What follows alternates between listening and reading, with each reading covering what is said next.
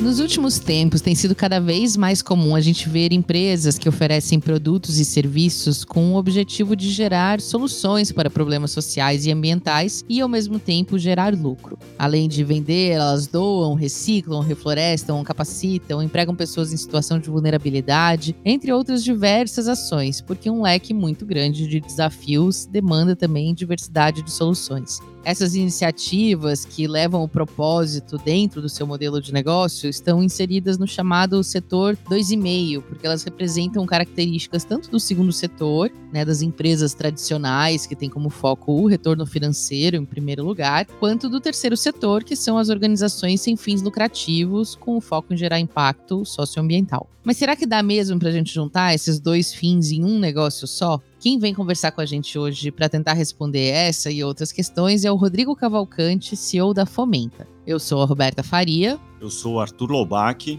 E negócios de impacto social são o tema hoje no Aqui, aqui se faz, aqui se doa.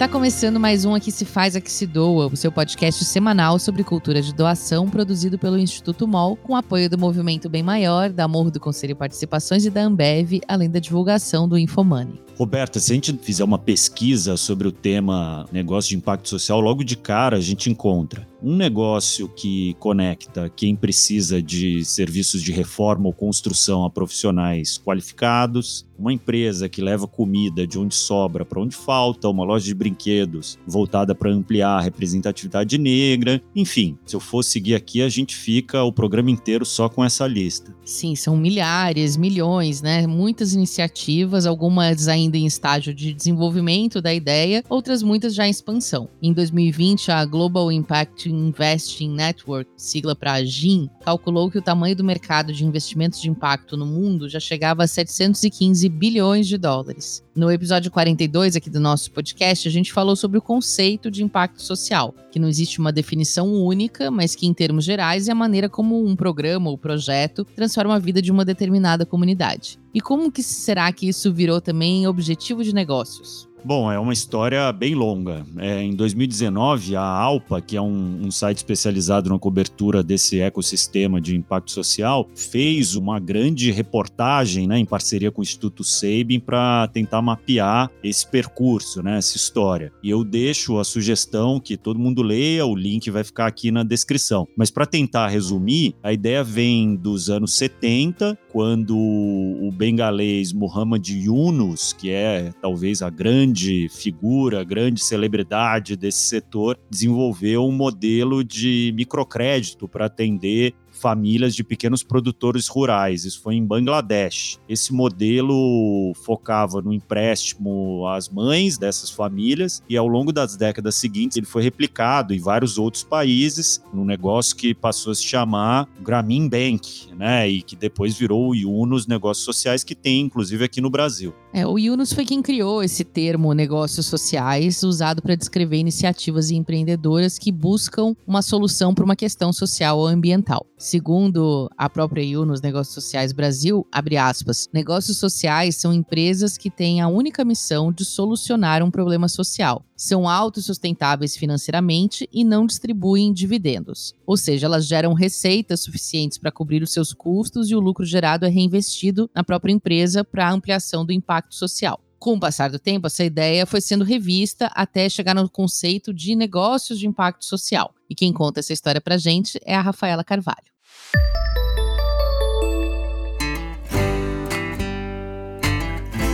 Oi, pessoal, tudo bem? Bora para mais um glossário então. Como a Roberta disse, o conceito de negócios sociais diz respeito a empresas que buscam solucionar um problema social, mas não distribuem lucro. Já a ideia de negócios de impacto social surgiu nos anos 2000 e foi inicialmente difundida por dois professores norte-americanos chamados Stuart Hart e Michael Shu. Eles defenderam que a distribuição de lucro nesses negócios ajudaria a atrair mais investidores e permitiria que novas iniciativas pudessem surgir na velocidade necessária para superar os desafios sociais que existem no mundo. No Brasil, em 2019, a Aliança pelos Investimentos e Negócios de Impacto e a Pipe Social fizeram um estudo de referências globais para identificar padrões ou atributos comuns na definição de um negócio de impacto. Além disso, eles ouviram diversos atores brasileiros envolvidos e outros interessados na agenda de impacto socioambiental positivo, para validar entendimentos e conceitos. O principal resultado, gente, foi a identificação de quatro critérios que definem negócios de impacto e que são a referência atual sobre o tema no Brasil.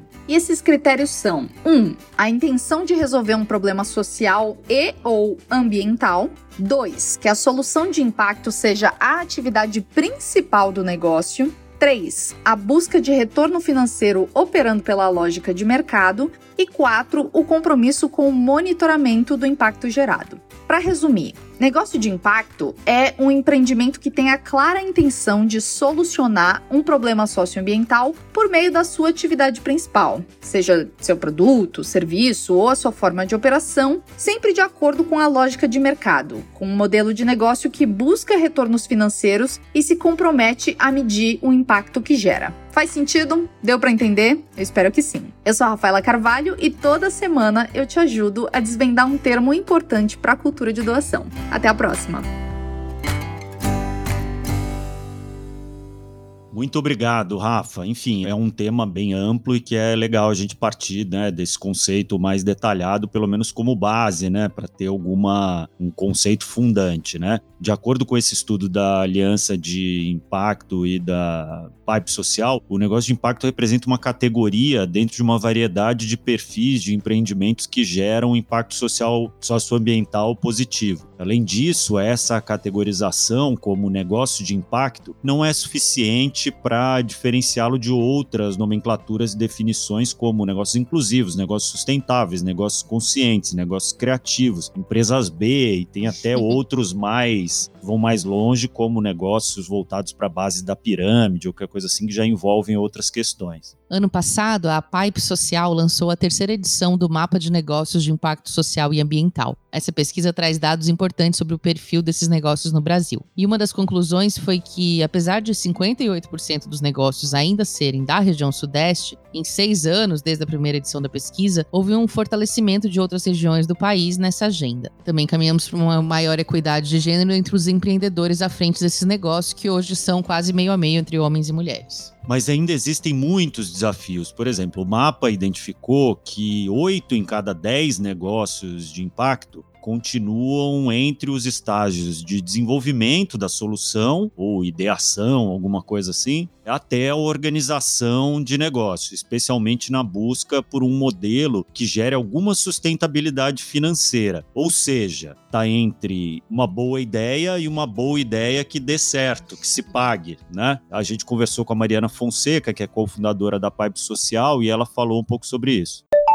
ainda temos um volume muito grande dos negócios que especialmente se encontra nessa fase de organização do negócio, que é uma fase bem específica da jornada de negócios de impacto, que a Pipe vem mapeando desde o mapa lá de 2017, que é esse lugar de começar a estruturar o negócio mesmo, ter né, os canais de venda, ter equipe de marketing, a equipe de mensuração de impacto, enfim, montar uma estrutura de negócio com mais recorrência. De fato, o mapa consegue ver que dos últimos anos melhorou um pouco a distribuição nos outros mapas, se concentrava ainda ainda muito na fase de ideação e prova de negócio de solução. A gente teve um avanço em termos de organização de negócio, mas ainda é um resultado de um mercado novo, com a maior parte dos negócios entrantes. E também lembrando que depois dessa organização do negócio, a gente está falando de negócios já preparando para uma pré-escala, para receber um volume maior de recurso e depois escalar, né? Então, a gente acha que o comum é ter uma distribuição mais concentrada mesmo nessas fases, pelo perfil do mercado, pela juventude do mercado, podemos dizer assim, enfim, também pela própria natureza, mas eu acho que ainda tem um retrato importante de se falar que é o desafio de empreender no Brasil, o desafio que é muito parecido com o mercado tradicional de startup, é parecido com o mercado tradicional de empreendedorismo. A gente tem um DNA que fala pouco, né, de negócios, fala pouco do dinheiro, fala pouco da viabilidade das soluções nesse olhar de negócio e por isso esse reflexo também, obviamente, em negócios de impacto ou até mais especialmente, porque a gente está falando também de um mercado que traz muitas pessoas em busca de um propósito, em busca de uma realização de negócios com mais sentido para o mundo e que não necessariamente vem de um background de negócios, né? Esse desafio que a Mariana conta se reflete em outros dois dados da pesquisa. Um primeiro é que apenas 20% dos negócios mapeados são sustentáveis financeiramente, e as doações ainda são a maioria dos acessos a financiamento, representando 69% do total. Ela também falou sobre isso. O volume de doações aqui, ele é significativo porque exatamente por se tratarem de negócios de impacto, existem atores do setor, né, fundações, institutos, marcas que estão dispostas a doar recursos para que esses negócios provem suas soluções, para que esses negócios consigam se estruturar, que é uma vantagem, vai, do mercado de negócios de impacto. É esse ecossistema que está disposto a oferecer recursos financeiros para que esses negócios parem de pé ou para financiar uma pesquisa, uma solução dentro desses negócios, o que é ótimo ótimo. O desafio é que isso não seja a única fonte, né? Que a partir dessa, desse primeiro recurso que entra para impulsionar os negócios, sair desse vale da morte que a gente chama, né? Que essa é a primeira etapa de provar financeiramente com o modelo de negócio, que depois que eles saiam dessa etapa, que eles consigam se sustentar financeiramente como qualquer outro negócio. Então, eu acho que é uma vantagem a gente ter um volume de doações, significa que a gente tem outros tipos de oportunidade para começar os negócios que talvez numa estrutura de não impacto isso não seja tão fácil. Por outro lado, esse não pode ser o modelo dos empreendedores de sustentabilidade financeira. Muito legal tudo isso que a Mariana trouxe. E a gente podia ficar aqui o programa inteiro falando sobre os dados do mapa de negócios de impacto, que é uma pesquisa super completa sobre o assunto. Mas como o nosso tempo é curto, fica aqui a dica para você acessar o site e ver a pesquisa completa. O link tá na descrição do episódio. Isso mesmo, mas antes de entrar lá no mapa da Pipe, fica mais um pouquinho aqui, porque a gente chegou no grande momento do programa. É agora que a gente vai conversar com o Rodrigo Cavalcante, CEO da Fomenta, uma empresa que trabalha né, em parceria com o Grupo MOL em alguns projetos, e por isso sou grande fã do Rodrigo, da Fomenta, da Isa Matiello, também fundadora da Fomenta, que é um negócio de impacto que leva educação em gestão e inovação para os empreendedores do terceiro setor, a fim de resolver os desafios complexos que a gente tem na sociedade.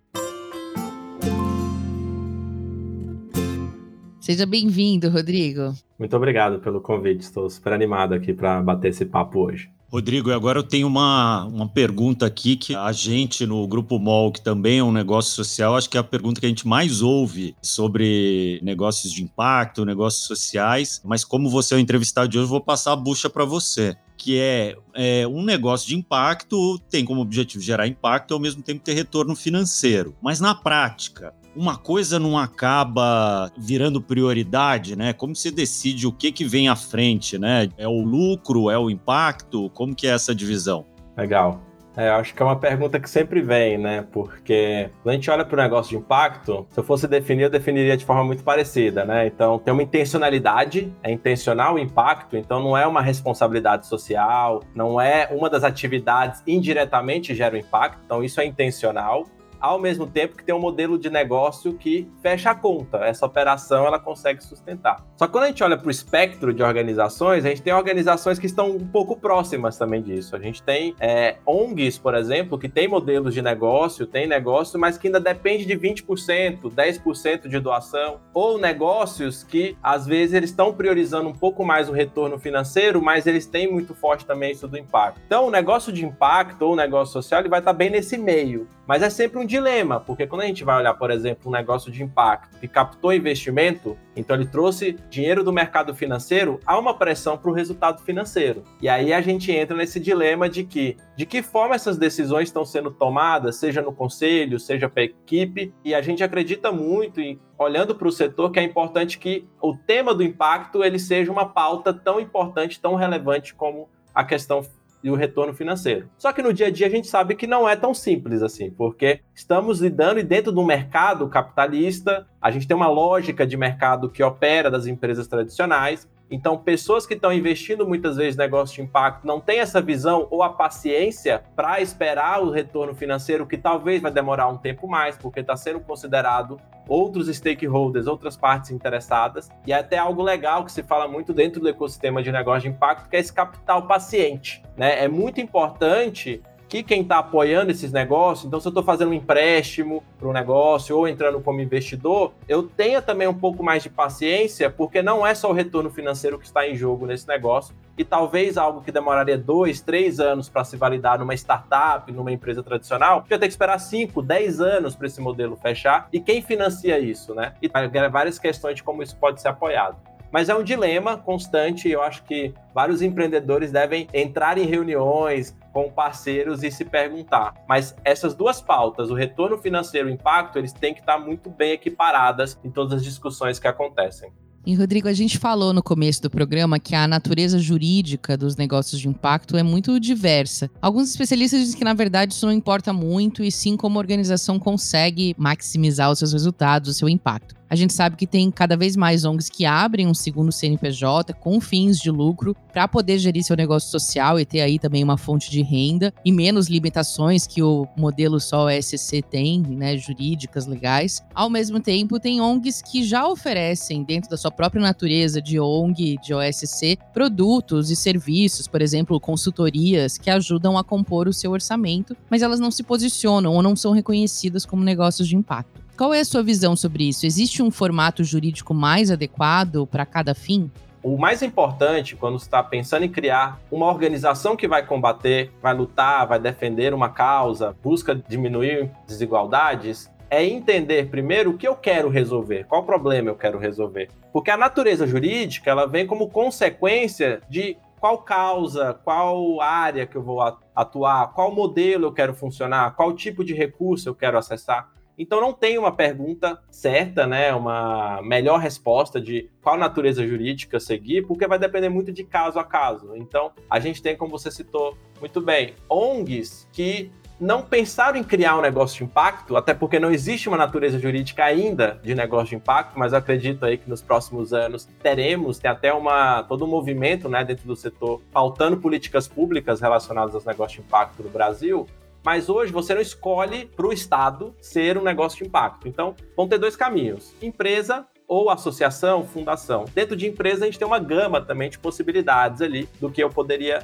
fundar essa organização. Então, é importante olhar qual tipo de recurso que eu estava comentando. Se eu quero acessar doações, doações internacionais, doações no próprio Brasil, de institutos, fundações empresariais, o caminho de associação ou fundação vai ser um pouco mais interessante. Assim como acessar algumas gratuidades, né? Para quem é do terceiro setor, consegue ter gratuidade de softwares, de plataformas, principalmente no começo para o empreendedor, pode ser até muito mais fácil conseguir um recurso financeiro de uma doação, essas gratuidades para começar esse negócio. E nada impede que no futuro se crie um novo CNPJ, por exemplo, em formato de empresa, para buscar investimento. Mas quando a gente olha, por exemplo, o setor de tecnologia, vai ser muito importante, na maioria das vezes, conseguir ter um volume de recursos legais para conseguir investir em desenvolvimento do software, por exemplo. E aí vai ter que se buscar esses outros tipos de capitais mais do mercado financeiro. E aí, nesse sentido, a empresa vai se fazer mais sentido. Assim como quem está buscando distribuir dividendos para a equipe, então é algo, por exemplo, que algumas empresas gostam de colocar todo mundo para ser sócio, né? É algo que o modelo de associação não vai permitir é, ser feito legalmente. Então, é legal separar essas duas discussões que negócio de impacto, negócio social é muito mais do que eu acredito e como eu me posiciono dentro de um modelo que eu acredito muito mais de teologia, de como eu quero tratar isso hoje, do que de fato pro Estado, ou eu vou ser uma associação ou vou ser uma empresa, né? Então, eu vou o Estado não vai nos reconhecer ou nos enxergar ainda como negócio de impacto, apesar de termos avanços legais, alguns municípios pautando, aprovando leis nesse sentido, ainda há um caminho longo para ser percorrido. Mas no fim é entender qual causa, qual tipo de recurso, mas eu acredito que para muitas vezes começar como uma associação pode nos ajudar a ter recursos para validar o modelo de negócio, para validar a operação. Rodrigo, a gente com um movimento que a gente tem visto muito potente, principalmente desde a pandemia do ESG, né, nas grandes empresas, a gente tem notado que muitas empresas que não tinham no seu discurso a questão do propósito, do impacto, estão assumindo isso como algo fundamental, né? E a gente tem visto muitas até que têm se reestruturado, né, corporativamente para seguir, né, dar, dar prioridade para essa agenda.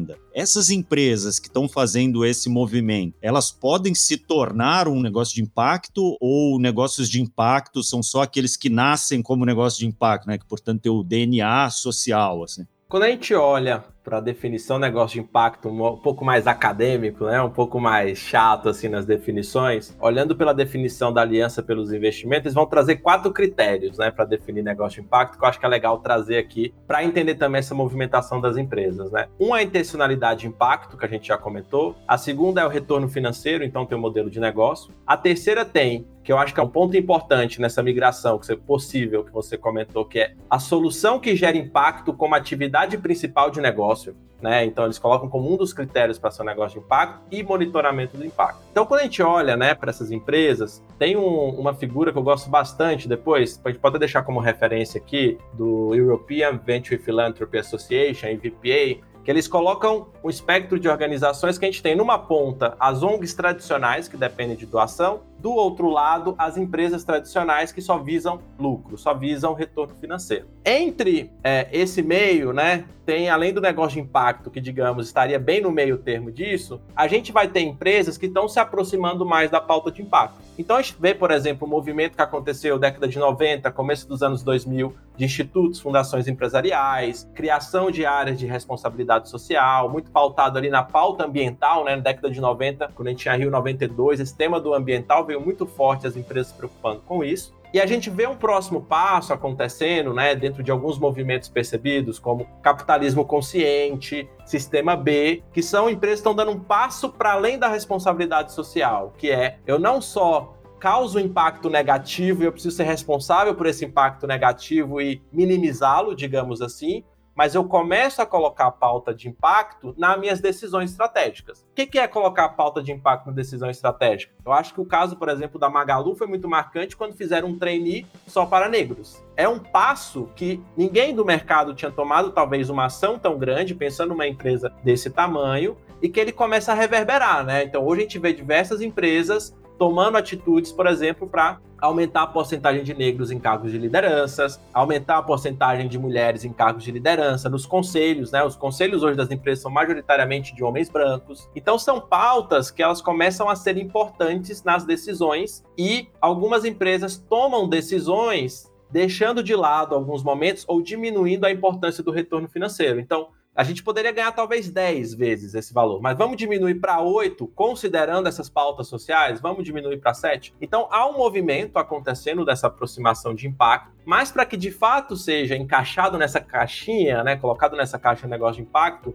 a atividade principal precisa gerar impacto. De que forma? A gente tem negócio de impacto, por exemplo, que ele gera impacto na própria operação. Então eu emprego, por exemplo, ex-presidiários, eu emprego mulheres de periferia e toda a operação do negócio funciona com essa população. Outros negócios de impacto vão gerar impacto a partir da ponta. Então, eu resolvo um problema da sociedade, de uma população que não teria acesso, por exemplo, à moradia ou não teria acesso à água, e eu construir um modelo de negócio que vai atender essa população. Mas é importante uma ressalva aqui, que eu acho que é algo sempre gera também muita discussão, é atender as classes C, D e E não necessariamente torna uma empresa um negócio de impacto, porque eu posso estar vendo para esse problema apenas a partir da lógica financeira. Então, eu não estou olhando para o impacto, eu estou vendo como oportunidade de mercado. Como é que eu olho para impacto? Se eu estou atendendo a classe C, D e E, nada melhor do que eu ter negócio dessas classes que estão atendendo essa população, que estão empregando essa própria população, e não apenas como uma fatia do mercado a ser conquistada. Então, há um caminho e a gente vê várias empresas se aproximando um pouco mais dos negócios de impacto, entendendo que nem todas vão virar negócio de impacto, vão ficar um pouco mais próximas, um pouco mais longe, mas é legal entender nesse, nesse espectro é que eles não são caixas, né? A gente pode estar um pouco mais próximo ou um pouco mais distante. É apenas uma forma didática da gente encaixando essas organizações para a gente entender um pouco mais essas possibilidades. Mas é um movimento e eu vejo sim alguns negócios tornando negócio de impacto,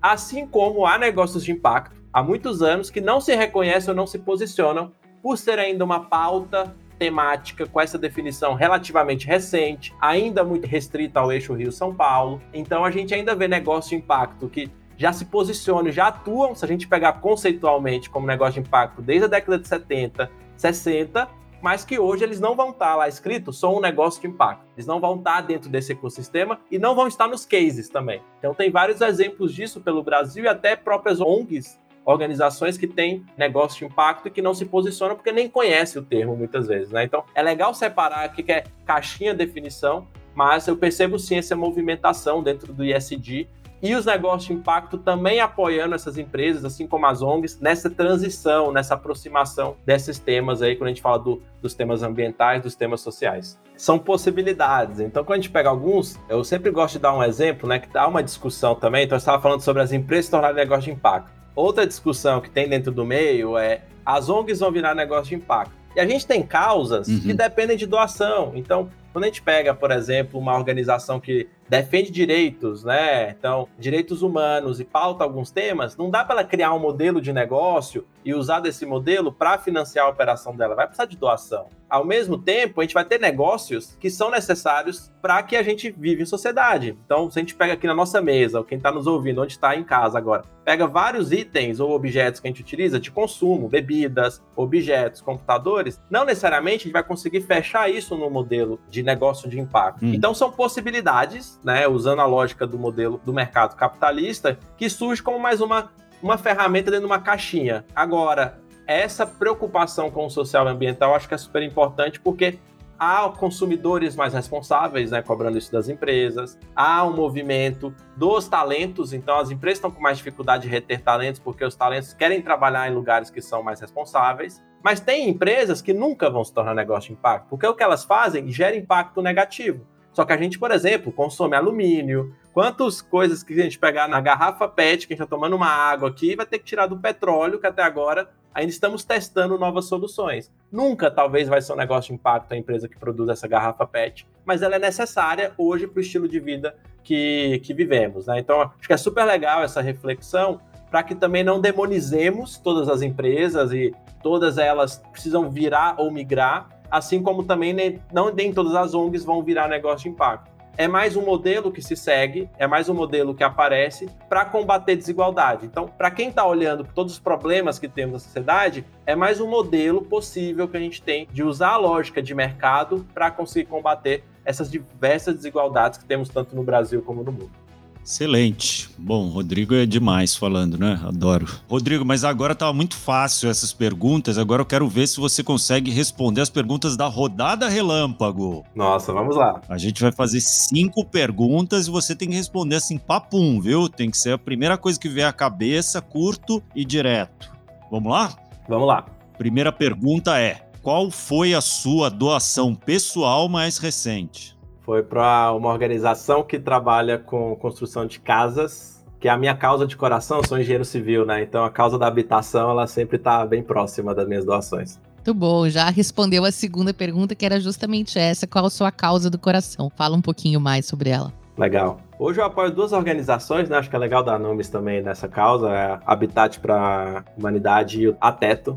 Eu fiz engenharia civil e me incomoda muito quando a gente ainda olha no século 21, estamos em 2022, pessoas que não têm uma casa, que não dá para chamar de casa quem está embaixo de um viaduto, com um pedaço de telha morando embaixo disso. E esse lugar, ter essa conforto é muito importante para as pessoas conseguirem ascenderem e buscar perspectivas, porque senão, quando chove, essas pessoas estão preocupadas se vão perder tudo que tem. Não tem um lugar para estudar, não tem uma iluminação, não tem vários acessos. Então, é algo muito básico dentro ali das necessidades, mas que é super relevante para a gente pensar qualquer transformação social.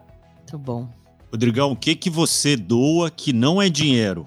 Eu dou tempo de vez em quando. Eu até falo para algumas pessoas que eu gosto de estar em alguns espaços como pro bono, de dedicando meu tempo, que muitas vezes uma hora do meu tempo, hoje, no que eu faço, vai ser muito mais relevante do que o recurso, a doação e o volume que eu consigo fazer. Então, eu costumo doar algum tempo para projetos sociais, somente atividades de organizações estudantis que estão desenhando algum projeto social, fazendo uma questão de empreendedorismo social, eu sempre dedico algum tempo ali todo mês para participar de algumas atividades e ajudar na construção desses projetos. Muito bom. Bom, você já citou duas organizações, mas queria que você fizesse aí um merchan de um projeto ou outra organização que você admira ou apoia de forma recorrente, que mais pessoas não deveriam conhecer. Tem tantas que são pequenininhas e, né, pequeninas e a gente não ouve falar. Conta uma delas aí. Nossa, agora eu travei, peraí.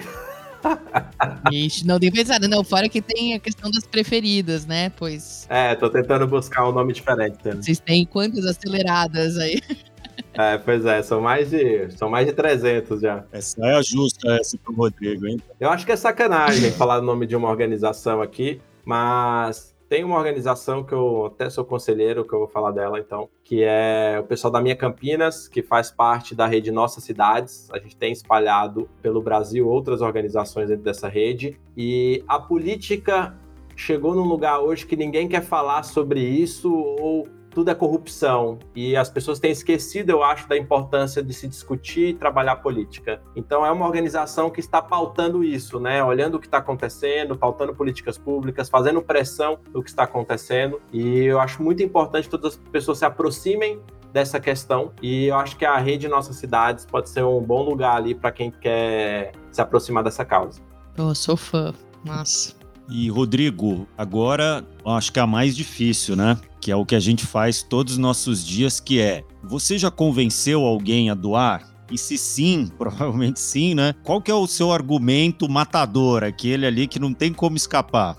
Já aconteceu algumas situações, principalmente de amigos, né, que me perguntam por eu trabalhar no terceiro setor, sempre vem alguma pergunta, ah, como que eu escolho uma organização? Conhece uma ONG em tal cidade? Essa pergunta sempre aparece bastante, assim. É, mas eu sempre acho muito importante entender a causa, né? O que te toca, qual que é o tema. Eu aprendi que não vamos resolver todos os problemas sociais. Quando eu quero falar com alguém sobre doação, eu sempre começo entendendo o que toca essa pessoa, qual tema chama atenção, tentando mostrar um pouco dessas possibilidades para entender o que faz sentido para ela, porque as histórias são muito individuais de cada um, né? Um caso na família, alguém que teve alguma doença, isso são coisas que vão marcando você e te deixam muito mais próximo da causa. Então, para mim, eu acho que o matador é guiar a pessoa para entender e reconhecer pontos que a toca, né? Então, acho que é algo que eu sempre tento fazer porque não adianta eu tentar convencer das minhas causas aqui, por exemplo, que eu falei, né? Da habitação e da questão política. É muito meu, é da minha trajetória, é tudo que eu passei, de como eu enxergo o mundo. E para algumas pessoas vai ser a causa animal, para outros vai ser a causa da infância, é, o público da infância e por aí vai. Então, para mim, matador é falar um pouco e tentar ajudar a pessoa a encontrar as causas dentro das inúmeras que temos aí possíveis. Muito bom, muito bom, Rodrigo. Mais uma vez, muito obrigado por participar do nosso programa. Foi ótimo. Obrigado, Rodrigo. E ouçam lá o pessoal da Fomenta no podcast do Impacto. São aí nossos parceiraços na Podosfera e nossa grande referência. Né? Eles chegaram antes da gente e nos inspiram muito. Muito bom. Obrigadão, gente, pela oportunidade. Assim, é sempre um prazer compartilhar um pouquinho aqui dessas ideias. E quem quiser ouvir lá o podcast, acompanha lá, mas o pessoal aqui já está com um número bem maior de episódios. Estão numa velocidade muito boa aí, então toda semana episódio novo, tenho acompanhado aí também, super legal. Muito bacana esse papo com o Rodrigo, né, Arthur? E ele tem tudo a ver com o que a nossa colunista, Duda Schneider, traz pra gente toda semana no Berchando Bem. Vamos ouvir a dica de hoje?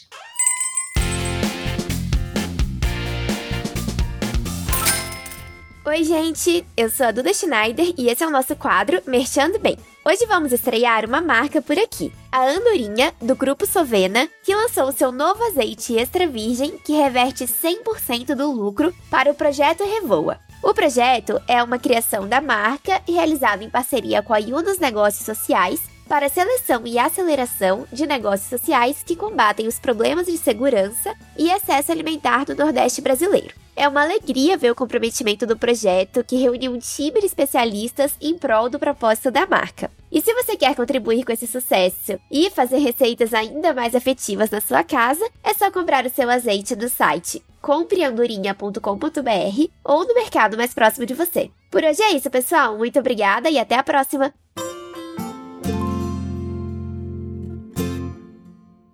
Arthur, esse tema negócios de impacto rende muito, né? Talvez a gente devesse fazer uma parte 2 desse episódio. Com certeza, não? inevitavelmente a gente fala e vai falar muito desse tema ainda, mas talvez a gente pudesse até fazer um episódio sobre se as ONGs vão virar negócios sociais obrigatoriamente, que é um já vi em alguns outros podcasts por aí, mas aqui é um eu acho que a gente dilema. pode. É. é, enfim, mandem aí se vocês gostam desse tema ou não. Se vocês gostarem, a gente faz um episódio aqui. Difícil resumir, né? Tanta informação e reflexão bacana depois dessa conversa com o Rodrigo. Por isso a gente vai colocar aqui na descrição do episódio alguns links que a gente consultou e quem quiser se aprofundar no tema pode acessar ali. Acho que a gente não tem dúvida, né, Arthur, que o futuro é dos negócios de impacto. Hoje eles ainda são pequenos, independentes, a gente tem poucas grandes empresas que podem se colocar nesse lugar, mas quando a gente pensa nos consumidores, colaboradores e cidadãos das próximas gerações, vai ser difícil imaginar que empresas que não exercem um papel social muito presente, pertinente, coerente na sociedade vão conseguir sobreviver. Mesmo como o Rodrigo falou, né, quando a gente olha para grandes empresas que têm impactos negativos na sociedade, elas vão ter que encontrar maneiras de contorná-los e de devolver cada vez mais, porque vão ser cobradas por isso. Então, entender sobre esse assunto e refletir sobre o que, que significa impacto de verdade, e no caso das organizações sociais, como essa modalidade pode ajudar na sustentabilidade financeira, que é o desafio de todas as ONGs, né, é muito importante para a gente pensar o nosso futuro. O que eu mais gosto sempre que a gente fala sobre esse tema é pensar nas novas gerações, né? Então a gente tem uma geração aí que já está sendo mais estimulada para o empreendedorismo, principalmente nas faculdades de negócio, e tendo a possibilidade de se criar um negócio desde a sua ideação com um impacto social positivo, eu acho que é o melhor dos mundos, né? Então, quando eu vejo uma FGV, uma FEA, né, que é a Faculdade de Economia da USP aqui em São Paulo e tudo, tendo áreas especializadas nisso, que estão sendo cada vez mais procuradas pelos estudantes, que estão querendo pensar nos seus negócios, pensar na sua carreira, já guiada pelo impacto positivo, eu acho que isso muda muita coisa, né? Essas são pessoas que já vão entrar no mercado com uma uma cabeça diferente, acho muito difícil mesmo que os seus negócios sociais não deem certo ou que eles tenham perspectivas mais adequadas ou mais vindouras no setor tradicional, que eles já chegam com uma cabeça diferente. Então, eu acho que a grande revolução do setor está aí, é, mas de fato, a grande questão é conseguir é, resolver né, esse problema financeiro da conta fechar, né? Realmente no Brasil, a gente ainda ainda tem uma divisão muito grande das pessoas que trabalham pelo social e as pessoas que fazem negócio, né? Isso tem que acabar, essa barreira, essa parede tem que cair. Ela tá caindo aos pouquinhos, mas é, eu acho que a gente tem que ter algumas ações mais potentes aí para, né, pegar uma bigorna e derrubar essa parede de vez, assim, né? Em outros lugares a gente vê que isso prospera mais e aqui eu queria que fosse mais potente a transformação. E por hoje é isso, pessoal. Mas o papo continua nas nossas redes sociais. Então segue lá a gente no nosso Instagram, arroba Instituto Mol, e no LinkedIn. E antes de você correr para lá, nos seguir e dar um like, não esquece de nos seguir na plataforma de áudio que você está ouvindo esse episódio, para sempre saber quando tiver um episódio novo. É isso aí. E não esquece de deixar a sua avaliação. Estamos parecendo um motorista de Uber aqui, né? Dá cinco estrelas aí. Vai lá, deixa suas estrelinhas lá no Spotify, no Apple Podcast, no Amazon Music. Favorita a gente no Deezer. Sua avaliação é super importante pra gente. Semana que vem a gente está de volta. Esse podcast é uma produção do Instituto MOL, com apoio do Movimento Bem Maior, da Amor do Conselho e Participações e da Ambev, além da divulgação do Infomoney. Esse episódio teve produção da Mônica Herculano. O roteiro final e a direção são de Vanessa Henriques e Ana Azevedo, a arte é de Glaucia Ribeiro, todas do Instituto MOL. As colunas são de Rafaela Carvalho e Duda Schneider, da editora MOL. E a edição de som é do Bicho de Goiaba Podcasts. Até mais! É.